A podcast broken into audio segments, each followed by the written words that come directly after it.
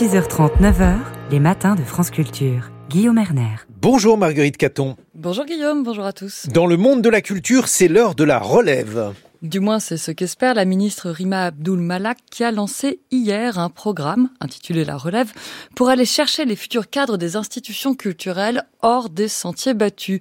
Au total, 101 personnes, une par département, doivent être débusquées. Âgées de 25 à 40 ans, elles se verront proposer une formation de 18 mois dispensée par Sciences Po avant d'intégrer puis de diriger qui une salle de spectacle, qui un fonds d'art contemporain.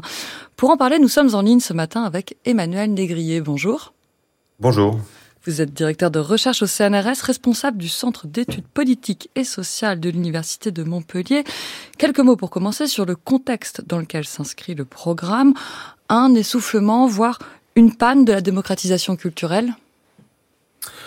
C'est un, je dirais que c'est une, un peu une tarte à la crème, euh, effectivement, au point où on en est aujourd'hui, euh, des, réflexions sur euh, les politiques de l'offre culturelle, c'est-à-dire les politiques qui sont développées dans le cadre des programmations, des institutions, des établissements dont vous avez parlé à l'instant.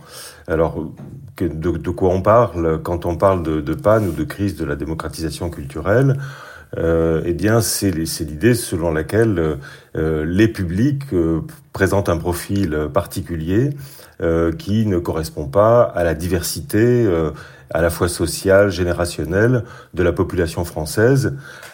et donc l'idée derrière, c'est que les publics surreprésentent les classes moyennes et supérieures diplômées du territoire français plutôt que les autres. Alors c'est quelque chose qu'on constate dans les publics des institutions euh, culturelles euh, classiques, mais aussi que l'on constate dans nos travaux sur les publics des festivals, euh, alors qu'on pourrait penser que les publics de notamment des festivals les plus populaires de, de musiques actuelles auraient un public beaucoup plus populaire. C'est vrai, c'est le cas, mais néanmoins même dans ces festivals, les, les, les, classes populaires sont très largement sous-représentées et ça s'est d'une certaine manière un peu aggravé d'après les premiers signaux qu'on a euh, après le Covid, avec une difficulté d'un retour des publics les plus jeunes, par exemple dans les festivals, même les, festivals les plus populaires et qui s'adressent du point de vue de leur programmation euh, aux jeunes. Donc il y a effectivement euh, là un problème. Euh, ce problème-là, il n'est pas sans solution et on observe, nous, que, euh, par exemple, au, travers d'actions culturelles, au travers euh, de cahiers des charges, euh, euh disons, dirigeant un petit peu l'action des, des, institutions culturelles, l'élitisme du public n'est pas une fatalité. Mais l'idée de la ministre, là, est d'agir non plus sur les publics, mais sur les personnels, de diversifier les dirigeants d'institutions pour garantir une offre plus variée, plus à même de séduire l'ensemble de la société. Est-ce que, est-ce que ça vous convainc comme raisonnement, Emmanuel Négrier? Ben, si on regarde effectivement le, profil actuel des, professionnels de la culture et en particulier des, dirigeants des institutions culturelles, on observe en effet euh, un, problème, disons, de déformation des profils, mais dans le sens d'une relative standardisation euh, de ce qu'on appelle quelquefois un entre-soi des dirigeants.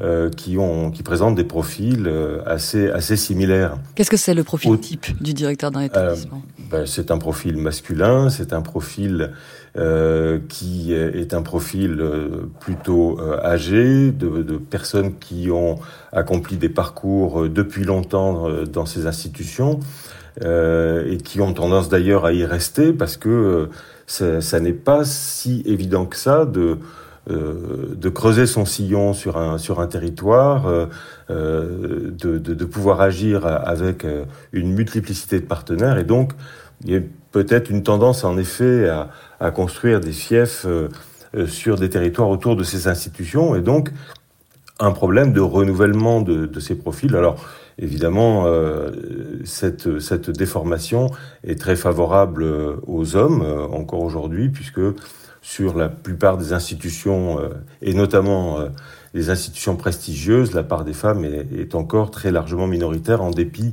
des efforts qui sont faits pour euh, pour diversifier les profils justement. Donc on comprend qu'on a un problème de renouvellement. La ministre parle même de crise des vocations et pourtant les formations à l'administration culturelle sont nombreuses. Est-ce qu'elle n'arrive pas à recruter plus largement? Alors effectivement, il y a un nombre considérable de, de, de formations, de masters euh, en administration, en gestion culturelle en France, mais effectivement le problème d'accès euh, des, des, diplômés de, de ces formations euh, à la tête des institutions, ben, ça prend énormément de temps. En général, on, on acquiert un diplôme pour être directeur d'une institution artistique. Et puis, au, dans le meilleur des cas, on commence, euh, et ça peut durer assez longtemps, euh, dans des activités de médiation qui sont évidemment le, un peu le bas de l'échelle de ces institutions artistiques. Mais du coup, ça va être très compliqué de faire arriver de nouveaux entrants, parce que l'idée, donc après la formation de 18 mois à Sciences Po, c'est de commencer à des postes intermédiaires, puis à des postes de direction. Et la ministre a dit que les services du, ministère de la Culture sont en train de faire la liste de tous les postes amenés à se libérer. Donc l'idée, c'est de faire après passer devant euh, les gens qui sont déjà en formation et qui ou déjà en poste. Ça, ça paraît très compliqué, non? Alors, d'après ce que je comprends, euh, donc l'idée de, cette relève, c'est d'aller chercher des profils, non pas dans les, euh, dans les types de recrutement classiques, mais d'aller chercher des profils, alors euh, selon ce qui a été dit un petit peu, selon une idée de coup de cœur, pour éviter tous les filtres sociaux d'accès à ces professions, notamment les appels à, candidature qui sont peu lus par des personnes qui sont précisément qui ne se sentent pas, disons, euh, légitimes pour euh, pour accéder à ces à ces postes. Mais ceci dit, c'est un peu euh, de la pensée magique. Alors de la pensée magique parce que le coup de cœur, euh, bien, c'est on n'est pas très très loin de, de l'arbitraire a priori. Euh, donc il faut voir comment ça va se passer ce, ce, ce, ce mode de sélection par par coup de cœur.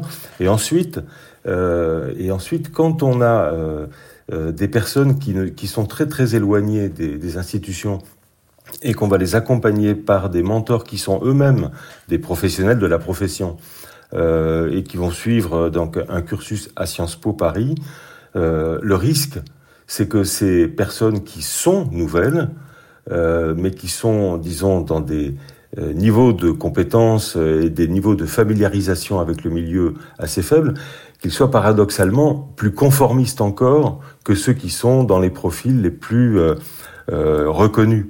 Euh, ça, c'est une tendance qu'on observe euh, très souvent, hein, c'est que les nouveaux entrants, pour faire leurs preuves, euh, sont encore plus conformistes que les anciens. Donc là, il y a un risque, effectivement, un peu paradoxal, que cette, euh, ce mode de recrutement qui concerne un nombre très très limité de personnes par rapport à l'ensemble des professions concernées. Ne permettent euh, pas en réalité un, un, un vrai renouvel, renouvellement. Ouais. Donc on a un peu une initiative louable, pas forcément convaincante. Merci Emmanuel Desgrilliers, euh, directeur de recherche au CNRS, responsable du Centre d'études politiques et sociales de l'Université de Montpellier. Merci.